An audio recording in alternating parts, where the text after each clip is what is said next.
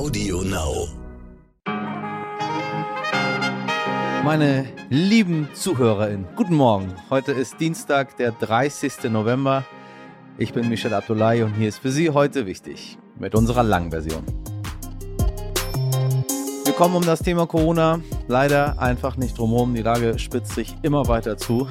Ich weiß, das sagen wir nun auch schon seit einiger Zeit, aber die Inzidenz ist nun mal auf einem neuen Höchststand. Und wenn Sie jetzt immer noch meinen, ach komm, so schlimm ist das mit diesem Corona doch gar nicht, dann empfehle ich Ihnen den Instagram-Kanal Ruse Lee.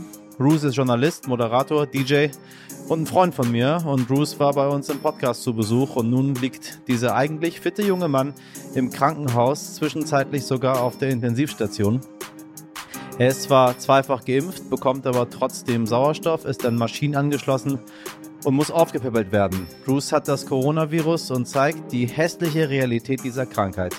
Mich hat es wohl voll erwischt, hab Corona der richtig ekligen Sorte, schreibt er. Lieber Bruce, ich möchte dir ganz viel Kraft und gute Besserung wünschen. Ich hoffe, du kommst ganz bald wieder auf die Beine und wir sprechen auch hier im Podcast mal wieder zusammen und dann vielleicht mal über was anderes. Und weil das Virus nun wieder Fahrt aufnimmt und der Druck immer größer wird, wurde die Ministerpräsidentin-Konferenz auf den heutigen Dienstag vorgezogen. Dort soll dann auch der neue Krisenstab vorgestellt werden, der übrigens von einem General geleitet werden soll. Kann die Ampel damit die Corona-Lage unter Kontrolle bringen oder zumindest die Impfkampagne antreiben? Hm? Und warum schieben sich nun die alte und neue Regierung gegenseitig immer noch den schwarzen Peter zu? statt Hand in Hand Maßnahmen zu beschließen für das gesamte Land, meine Damen und Herren. Das macht mich wirklich, wirklich wütend. Was passiert da eigentlich gerade im Land oder was passiert eben nicht? So, das sind die Fragen an meinen heutigen Gast, der jetzt schon mal mit der Ampel abrechnet. Er ist ein ausgewiesener Kenner der politischen Szene. Freuen Sie sich gleich auf die knallharte Analyse von und mit Thomas Prekelt.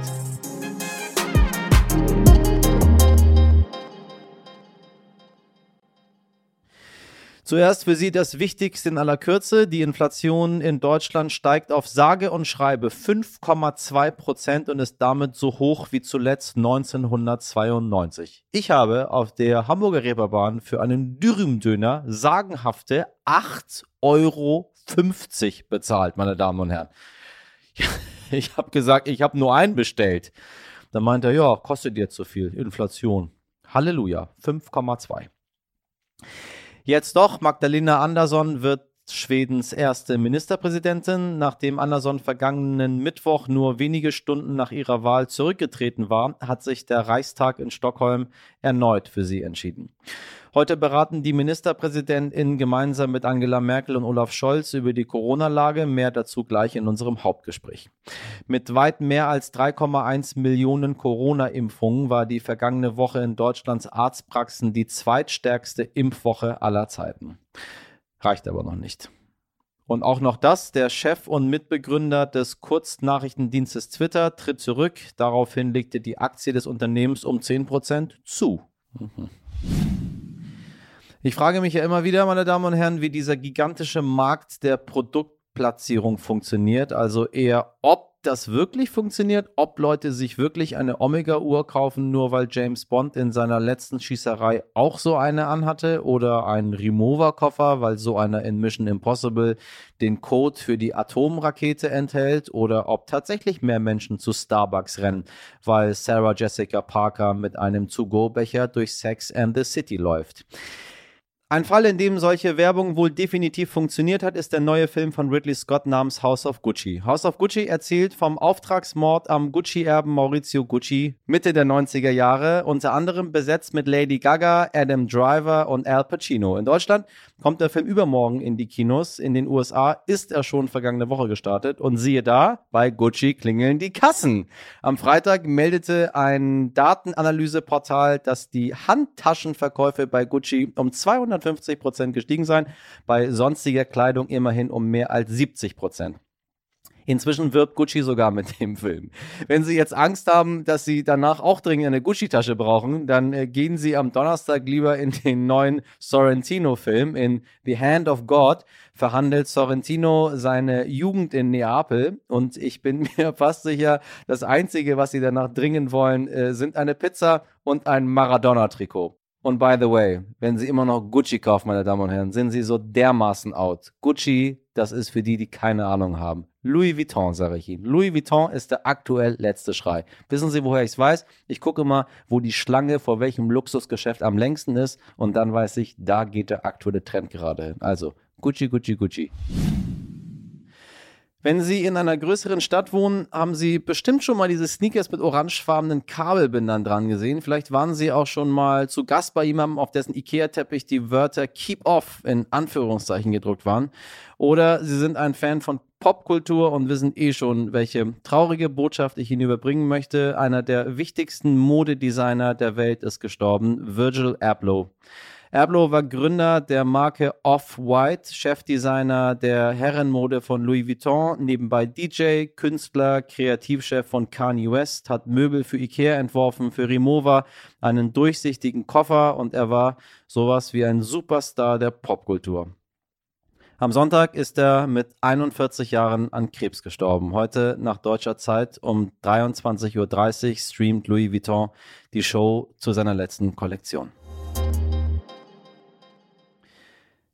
Immer noch in aller Munde ist natürlich nach wie vor die neue Corona-Variante Omikron. WissenschaftlerInnen aus aller Welt arbeiten mit Hochdruck daran herauszufinden, wie schnell sich Omikron überträgt und ob unser Impfschutz dagegen weniger gut wirkt. Wir warten also nach wie vor auf verlässliche Daten zur Gefährlichkeit dieser Variante. In Südafrika wurde Omikron letzte Woche als erstes identifiziert. Daraufhin haben Länder auf der ganzen Welt, darunter auch Deutschland, vorsorglich die Einreisebestimmungen verschärft. Meine KollegInnen vom Stern Stern haben mit Thoralf Köhler gesprochen, der gerade in Südafrika Urlaub macht und ihn gefragt, wie die Lage vor Ort derzeit ist.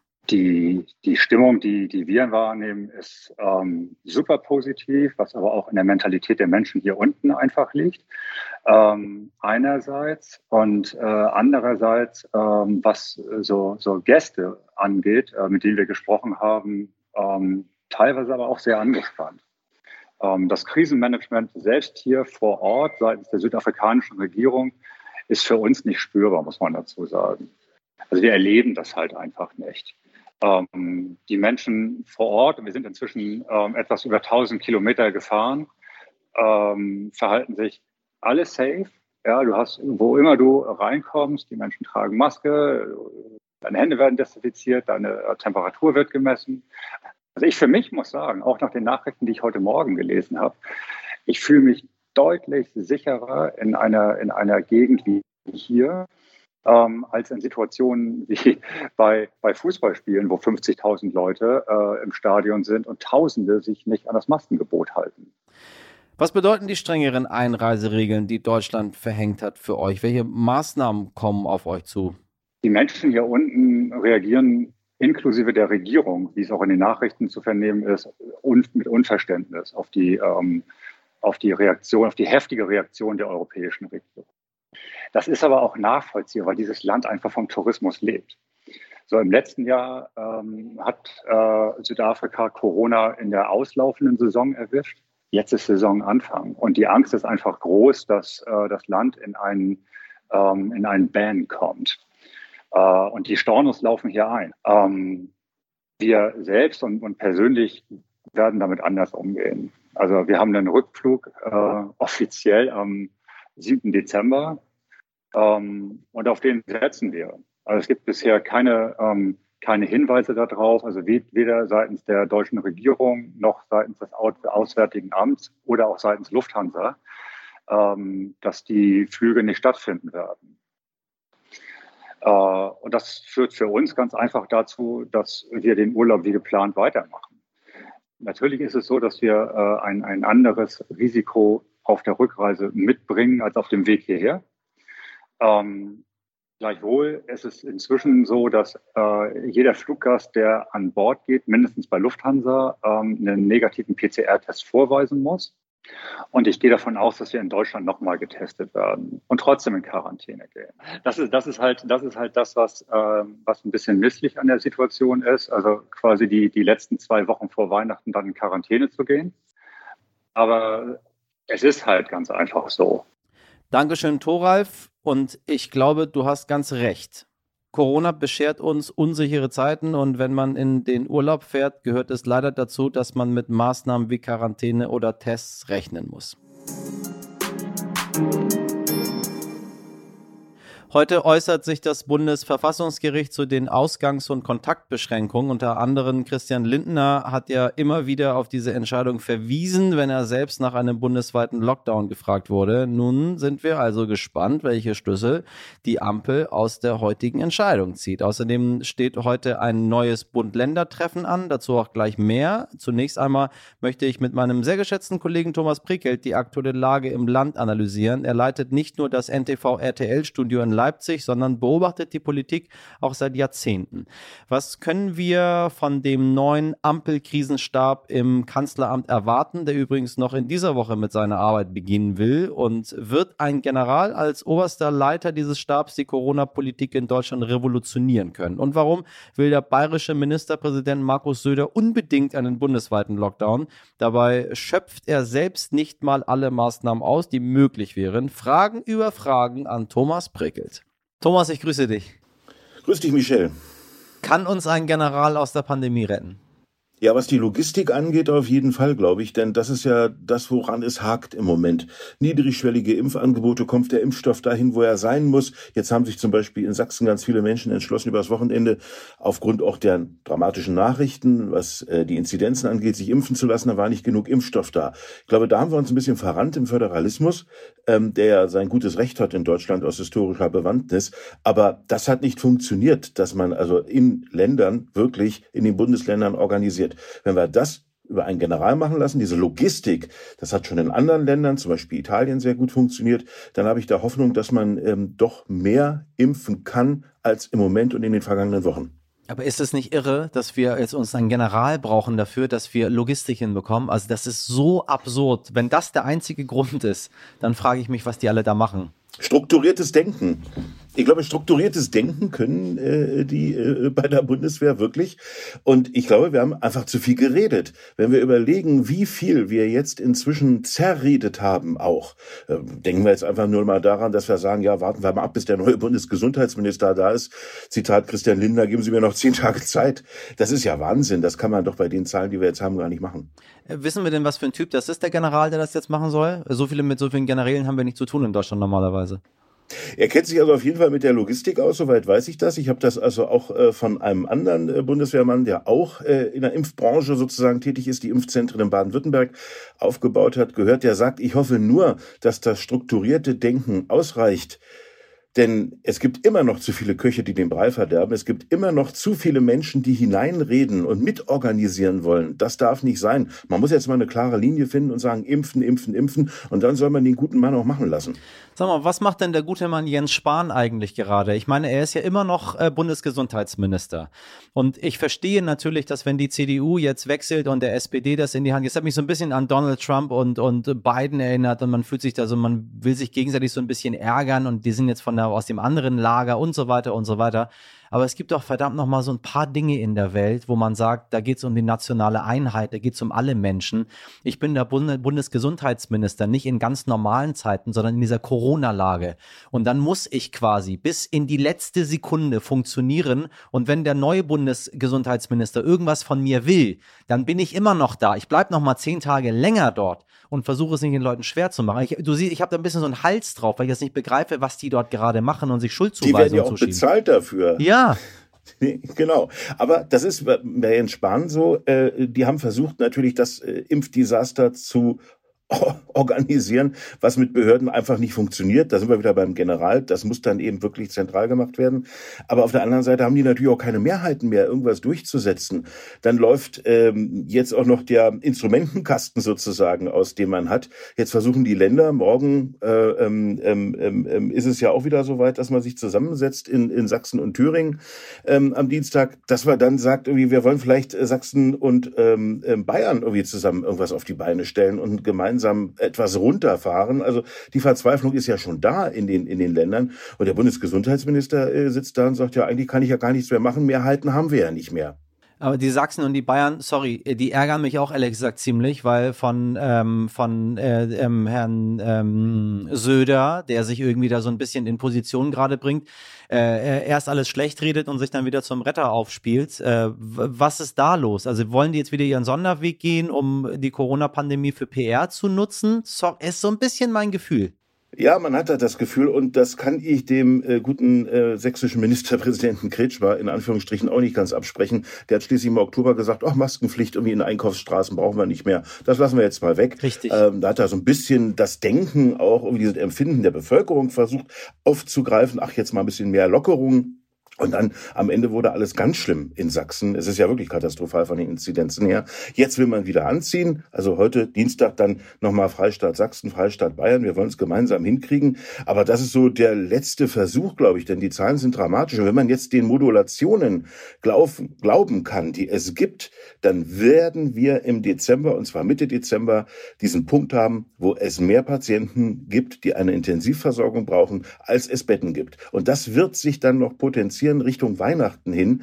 Und äh, da überlegt man jetzt schon ähm, nicht nur innerhalb von Deutschland, sondern auch ins Ausland. Elsass hilft uns. Nach Finnland will man Patienten verlegen. Habe ich jetzt am Wochenende von einem ärztlichen Direktor aus Baden-Württemberg gehört. Ja, die helfen uns alle jetzt, müssen uns auch helfen. Sonst werden wir Krankenwagen haben im Dezember zur Weihnachtszeit. Die stehen vor der Klinik äh, und die werden ihre Patienten nicht mehr abliefern können. Weißt du, wir sind eines der fortschrittlichsten Nationen auf diesem Planeten mit allem, was man so braucht. Und wir wussten ganz genau, was auf uns zukommt. Alle Wissenschaftler haben unisono das gesagt.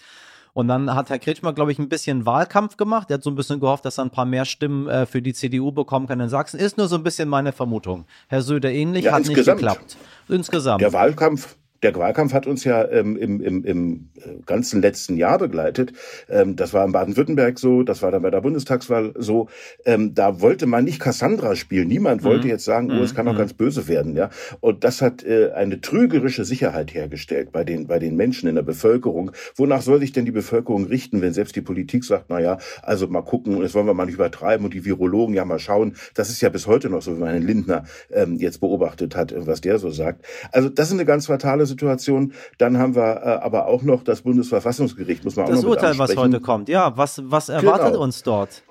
Naja, zum ersten Mal, zum ersten Mal, wir beschäftigen uns seit 20 Monaten mit diesem Thema Pandemie. Zum ersten Mal in 20 Monaten soll es jetzt mal Leitplanken geben. Leitplanken geben, also was darf ich denn? Ausgangsbeschränkungen und so weiter und so fort. Ne? Da muss man ganz ehrlich sagen, das hätte ich mir schon vor zehn, zwölf Monaten gewünscht. Denn äh, wir wissen ja gar nicht, äh, wie weit können wir gehen in der Pandemie. Darf ich Ausgangsbeschränkungen erlassen oder nicht?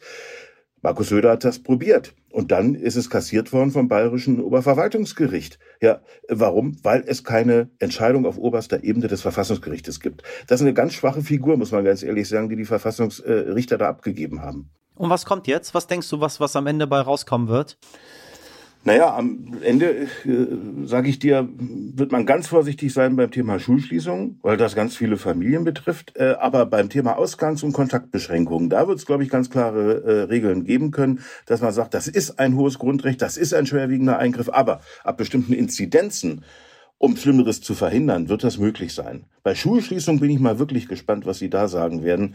Ähm, äh, da bin ich mir noch nicht so ganz sicher. Also ich hoffe, dass das kommt, weil das wäre ja sonst Wasser auf den Mühlen der ganzen Ungeimpften und der ganzen Schwurbler und den ganzen Querdenkern und all die. Sorry, ich kann das nicht mehr hören, nicht mehr sehen. Ich habe mit den Leuten gesprochen, wir haben sie auf der Straße interviewt, wir haben, äh, wir haben uns das alles angehört, wir haben den Leuten eine Chance gegeben, äh, wir haben uns bemüht, mit denen redlich umzugehen und meine Kollegin, die da den Beitrag hier für uns gemacht hat, äh, die kann sich aktuell vor Morddrohung nicht retten von Leuten, die ihr schreiben. Also sorry, da habe ich überhaupt kein Verständnis mehr für. Wo ich auch recht wenig Verständnis für habe, ist äh, Inzidenzen jenseits der 2000 in Sachsen, aber Fußball- und Weihnachtsmärkte, wo alle irgendwie miteinander rumlaufen und äh, äh, ja, und dann haben wir noch die Corona-Lage. Das ist eine Farce. Ja, ich habe da am Wochenende auch mit einigen ärztlichen Direktoren von Unikliniken gesprochen in Deutschland, äh, weil wir auf der Suche waren nach einer Intensivstation, äh, von der wir berichten können. Die sagten ja sofort, gerne, kommen Sie bitte her.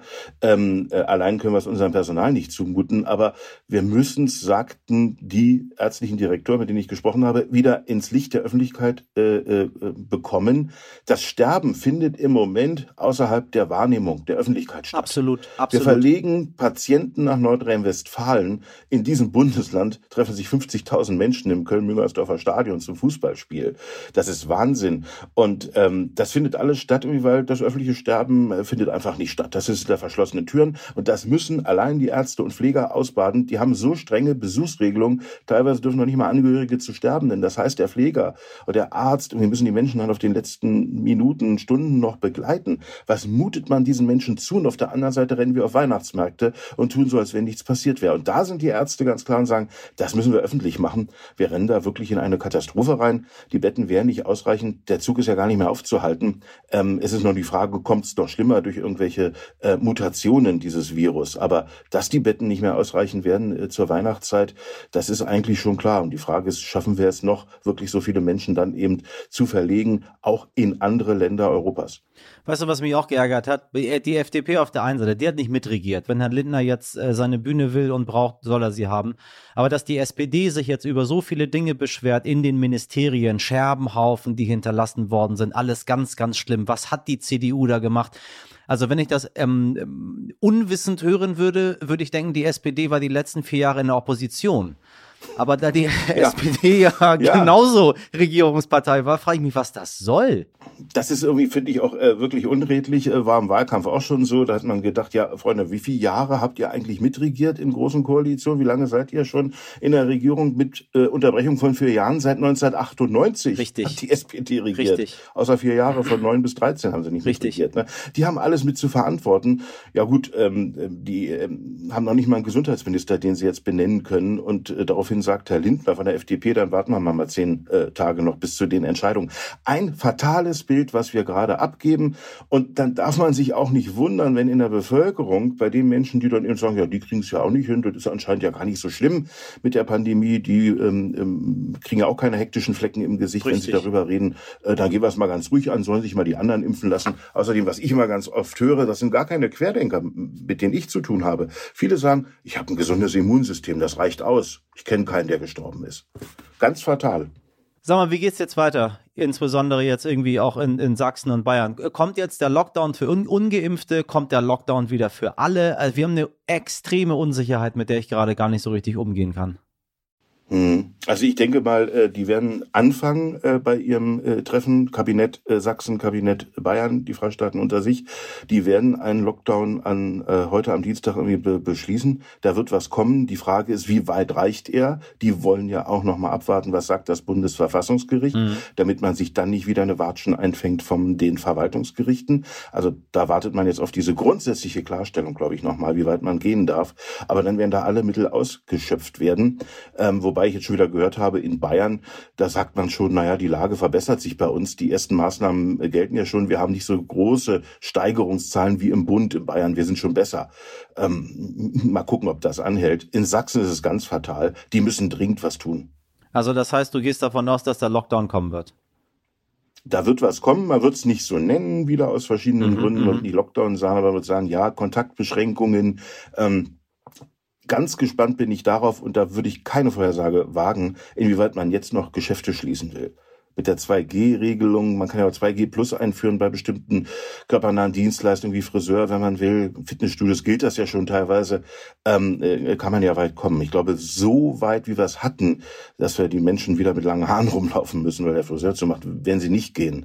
Aber man muss jetzt wirklich aufpassen. Und die, die ungeimpft sind, die werden wirklich ähm, teilweise nicht weit kommen im öffentlichen Raum. Ich bin vor allem gespannt, wie Sie das machen werden mit Kontaktbeschränkungen bei Ungeimpften, vor allem wie man das kontrollieren möchte. Das ist ja was anderes, als ich gehe durch eine Tür irgendwie, weiß ich nicht, zu Aldi oder Penny rein, so, ne? Ich bin also im öffentlichen Nahverkehr irgendwie sehr regelmäßig unterwegs, auch im Fernverkehr. Ich bin in den letzten Tagen nicht ein einziges Mal ja. kontrolliert worden mit meiner App. Das ist einfach so.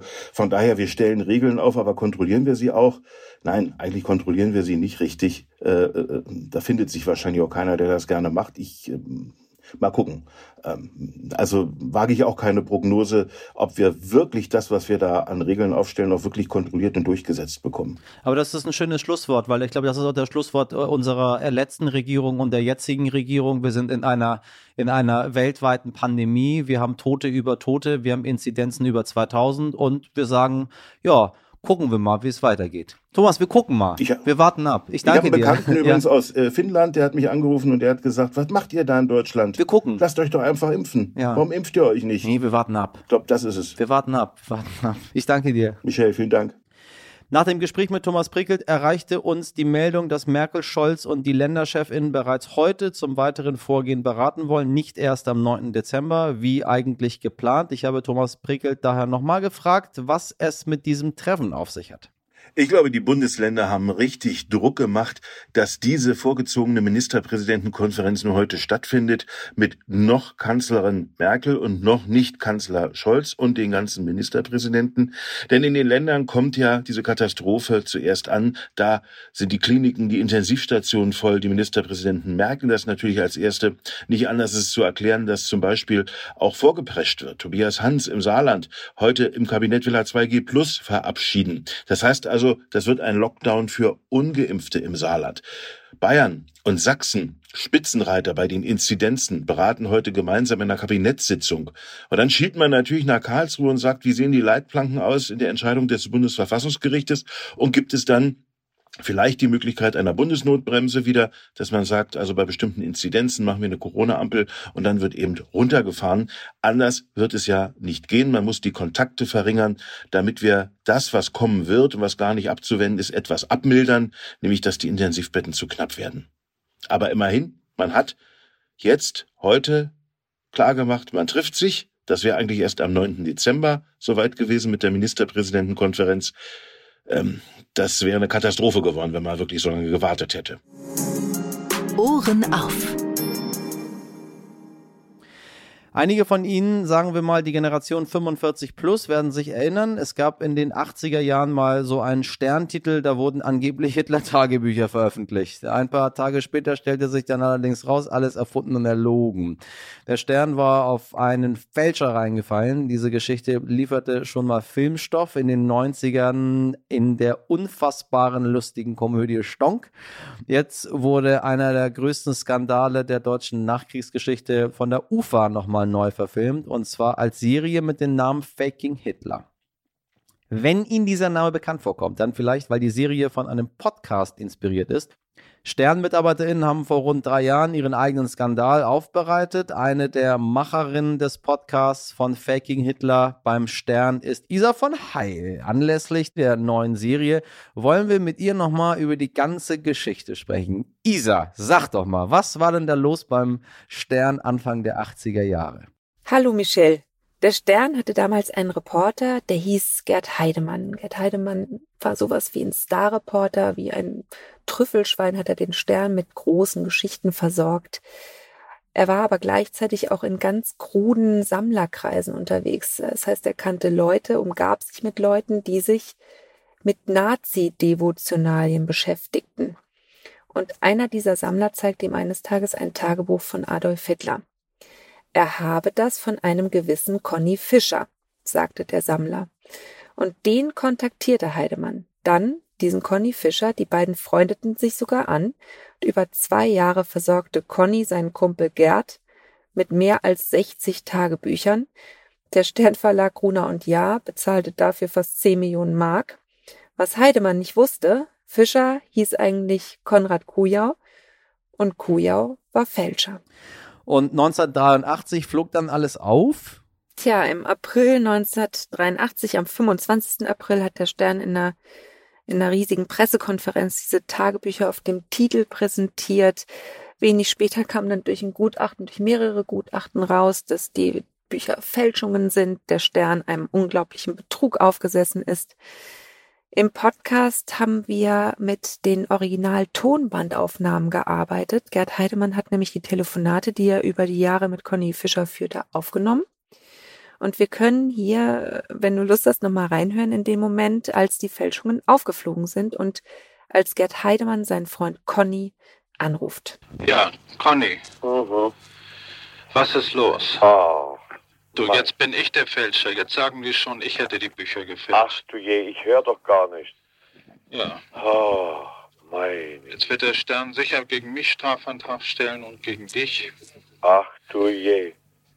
Heute steht schon in den Zeitungen, ich wäre das gewesen alles. Ach du je. Das gibt's doch Ja. Mensch. Was hast du da bloß gemacht, Conny? Ja, was, ich kann doch nichts dafür. Wo sind die Bücher her? Sag es mir doch. Sind aus der DDR, Mensch.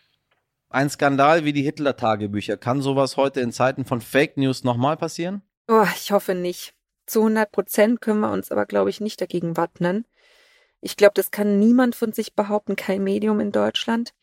Aber wir haben sehr, sehr gute Mechanismen, die das heute größtmöglich ausschließen. Ne? Wir haben Spezialisten in der Redaktion, die unsere Informationen verifizieren, besonders die Nachrichten, die über die sozialen Netzwerke verbreitet werden.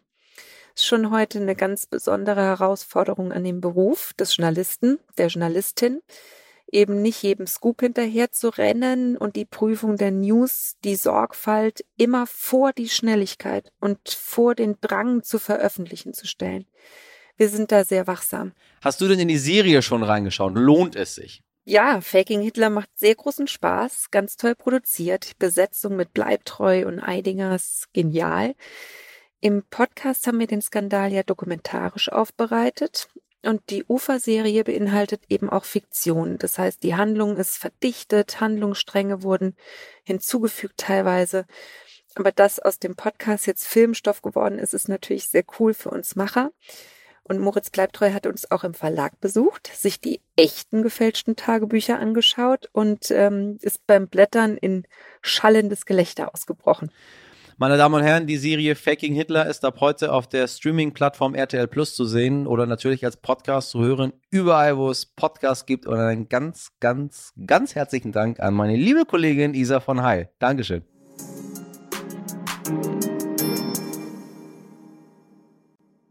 Ja, liebe HörerInnen, Faking heute wichtig. Das gibt es bei uns natürlich nicht. Äh, wir informieren Sie immer nach bestem Wissen und Gewissen und hoffen, dass Ihnen auch diese Folge heute gefallen hat. Und falls nicht, dann schreiben Sie uns doch gerne warum an heute wichtig.stern.de.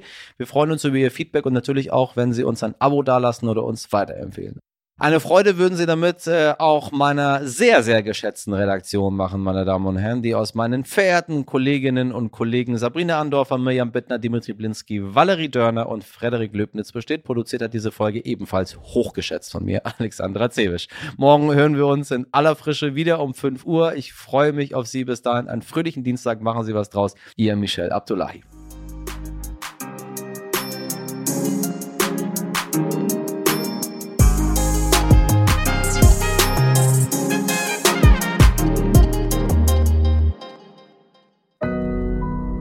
Audio Now.